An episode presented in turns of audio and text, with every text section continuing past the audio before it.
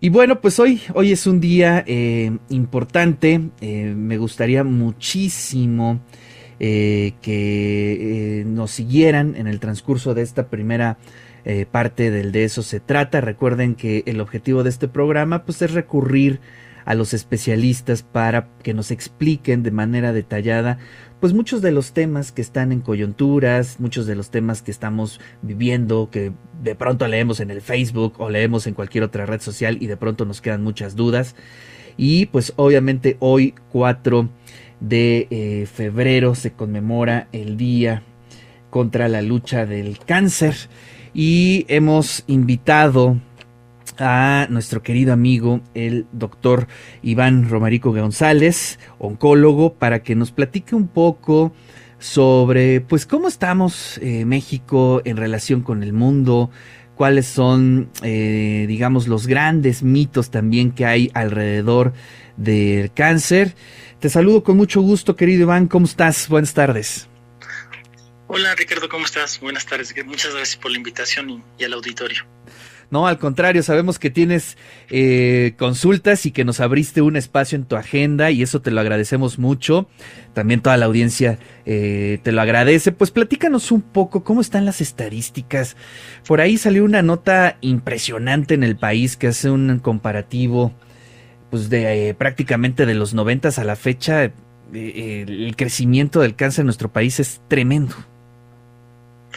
Sí, pues mira, la, pregunta es muy importante porque de acuerdo a los datos, digamos, del GloboCan en el 2020, que es la mejor manera de medir el cáncer en, el mundo, eh, según en México tenemos una incidencia global más o menos de 195.499 casos y muertes aproximadamente 90.000.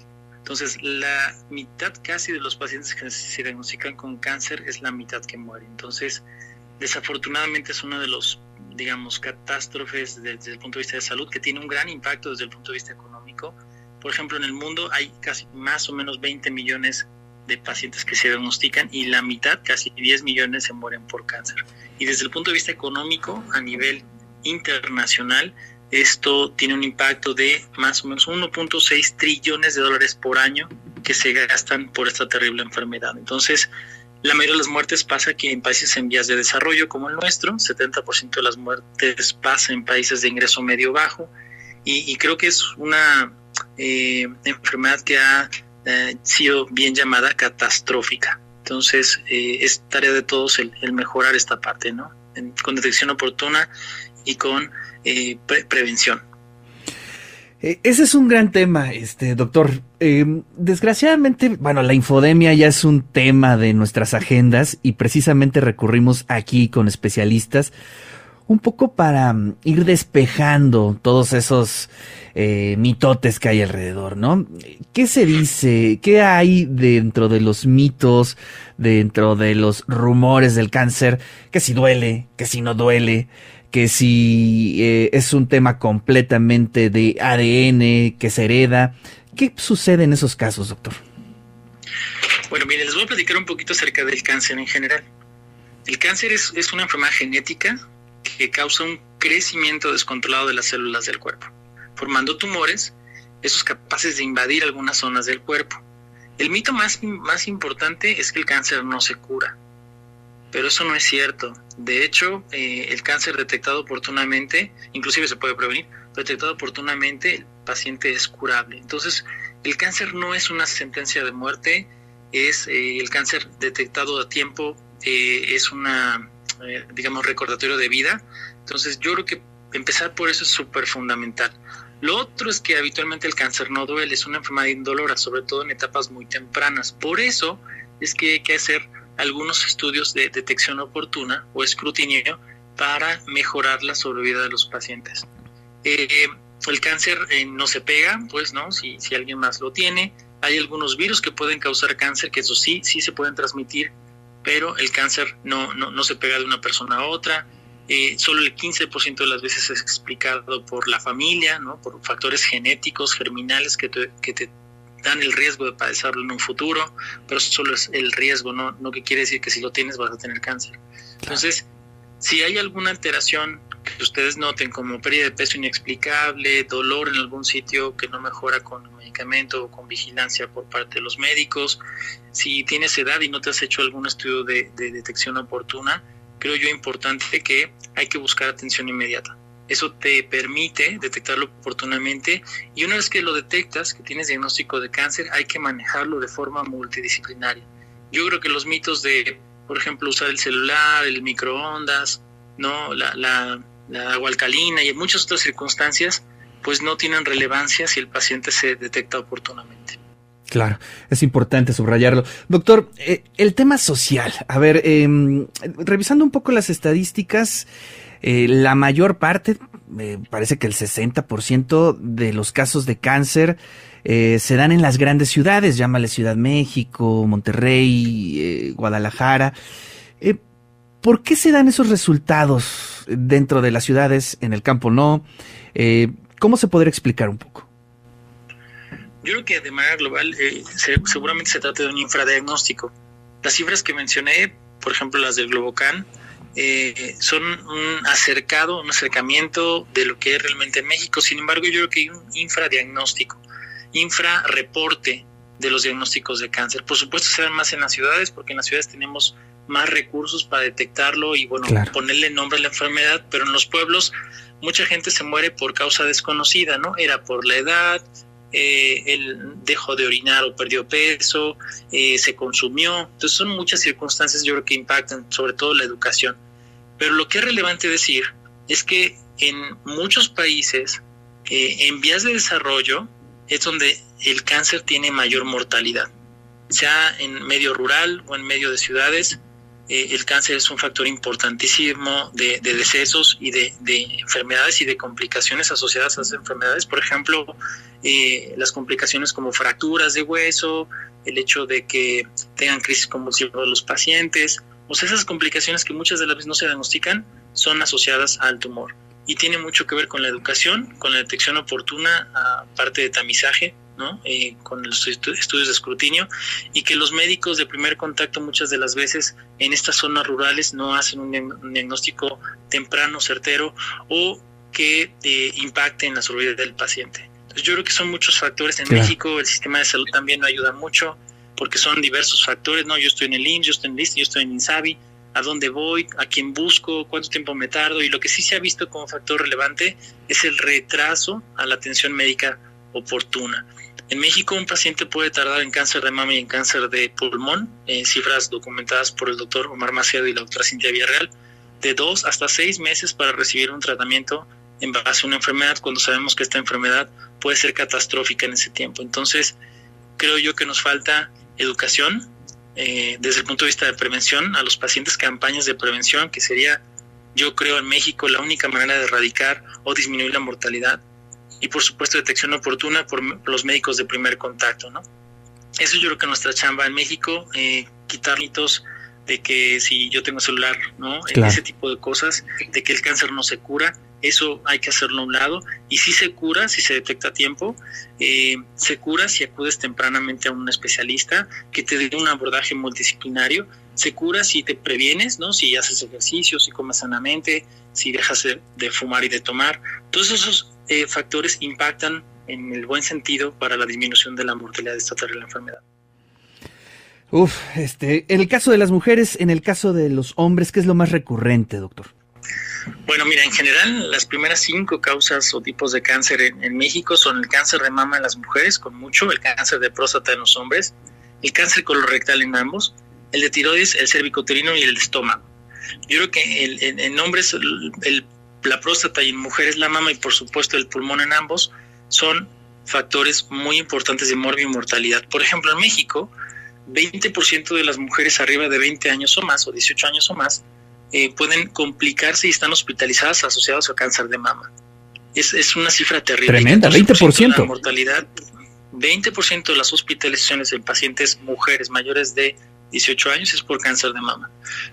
Entonces, necesitamos hacer algo, ¿no? Necesitamos detectarlo oportunamente, necesitamos sacar a esas mujeres de esas complicaciones, necesitamos apoyarlas porque con la COVID han quedado de lado, hay desabasto, la detección es más tardía, y los pacientes, pues eso impacta en su, su tasa de curación. Y por supuesto el costo, porque si yo diagnostico una etapa temprana, eso también ya está documentado en una publicación en el 2019, se, se prevé que en una etapa 1, por ejemplo, el cáncer cuesta mucho menos, cuatro veces menos que en una etapa 4 y el paciente no se va a curar. Entonces, sí tenemos muchos recursos por los cuales eh, mejorar esta mortalidad y yo creo que los principales en México y en los países como nosotros es la detección oportuna y la prevención. Claro, sí, efectivamente. Eh, no hay dinero que alcance una familia que sufre la enfermedad de el papá, la mamá, de una hermana, un hermano, eh, prácticamente lo pierden todo. ¿no? De hecho, sí, eh, no hace poco, creo que en el 2002, eh, fue que, se le dio esta denominación de enfermedad catastrófica. Y catastrófica quiere decir que eh, cuesta más caro el recurso para darle tratamiento al paciente que lo que tú puedes como familia traer a casa para sobrevivir, para vivir. Entonces, es una enfermedad claramente catastrófica, pero si tú atiendes a tiempo, si tú logras detectarte oportunamente, este costo es menor. Entonces, es nuestra tarea como eh, médicos especialistas, como médicos generales, como pacientes, exigir que tengamos más, campañas de detección oportuna, exigir mm, esos estudios de detección oportuna, por ejemplo, en cáncer de cervicuterino, que es una de las neoplasias que más mata después del cáncer de mama en mujeres, pues la, la, la, aplicación de la vacuna en niñas de 9 a 14 años. Es importante que exijamos ese de, citología cervicovaginal o papanicolao en las pacientes que tienen arriba de 21 o, que hayan tenido relaciones sexuales. Es importante mm, pedir la mastografía a partir de los 40 años. Es importante hacer la colonoscopia en hombres y mujeres a partir de los 50 o colotac o una sangre oculta en heces a partir de esa edad para disminuir la mortalidad de cáncer de colon. Es importante en los pacientes que fuman con un riesgo intermedio alto a partir de los 50 años hacer una tomografía de baja dosis del tórax entonces, son cosas, y el antígeno prostático en los hombres, por supuesto, y la revisión urológica, son cosas que no son tan costosas y que impactan en la sobrevida del paciente. Son costo efectivas. Hay que hacerlo, hay que pedirlo, hay que buscar esas campañas. Eh, es nuestra chamba y es colaboración de todos. Sí, fíjate que ahí eh, tengo un gran vacío, doctor, no sé qué opines, pero eh, yo soy de la generación X, y prácticamente vivimos con la palabra cáncer desde niños, pero nunca se explicó o no se difundió tanto. Y hoy estamos en un escenario súper adverso, ¿no? Con una pandemia. Eh, ¿Cómo has visto durante estos 11 meses prácticamente de, de confinamiento que haya, se haya dado alguna variación eh, en, la comunicación de parte del Estado, de las instituciones de salud o de la propia gente.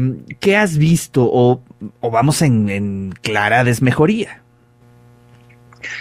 Pues mira, la, pregunta también es súper importante. ¿Por qué? Porque en México desafortunadamente el cáncer está cayendo a un lado. Acordemos, recordemos que la tasa de mortalidad del cáncer es del 50% no es 20 como la COVID, no es, perdón, 10 en, como la COVID, es 50%. 50% de los pacientes que diagnosticamos con cáncer, 50% se mueren. Entonces, eh, yo he visto que hay menos difusión, hay menos tratamientos, hay menos abasto de medicamentos, hay retraso en el tratamiento.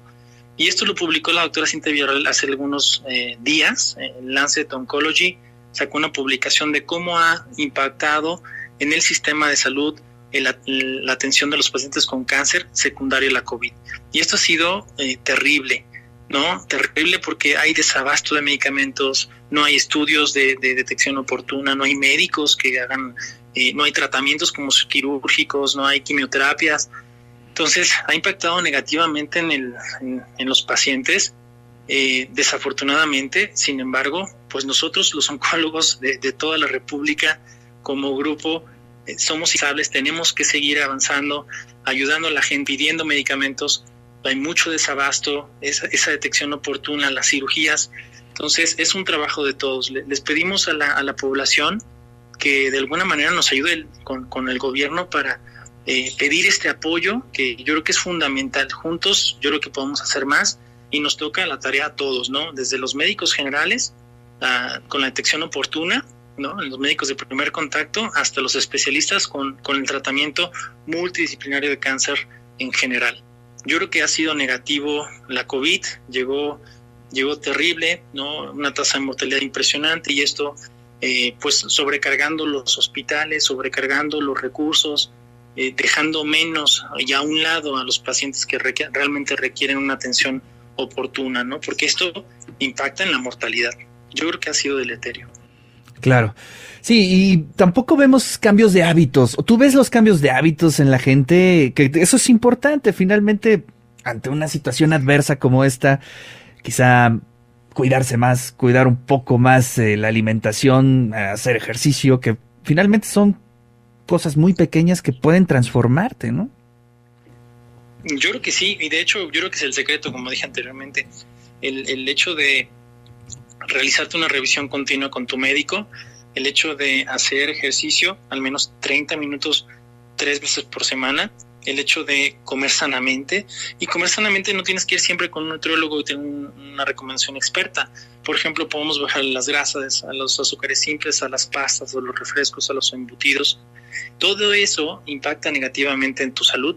Además, aumentar el consumo de frutas y verduras, aumentar el consumo de fibra, eh, el hecho de no fumar y no tomar pues es fundamental. Si tienes factores de riesgo en tu familia, has visto muchos cánceres, acudir tempranamente al médico.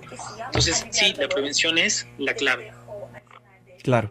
Doctor, pues le agradezco muchísimo su tiempo y le mando un fuerte abrazo. Sabemos que hizo ahí una, un espacio en su agenda, le agradecemos muchísimo y pues eh, le mando un fuerte abrazo.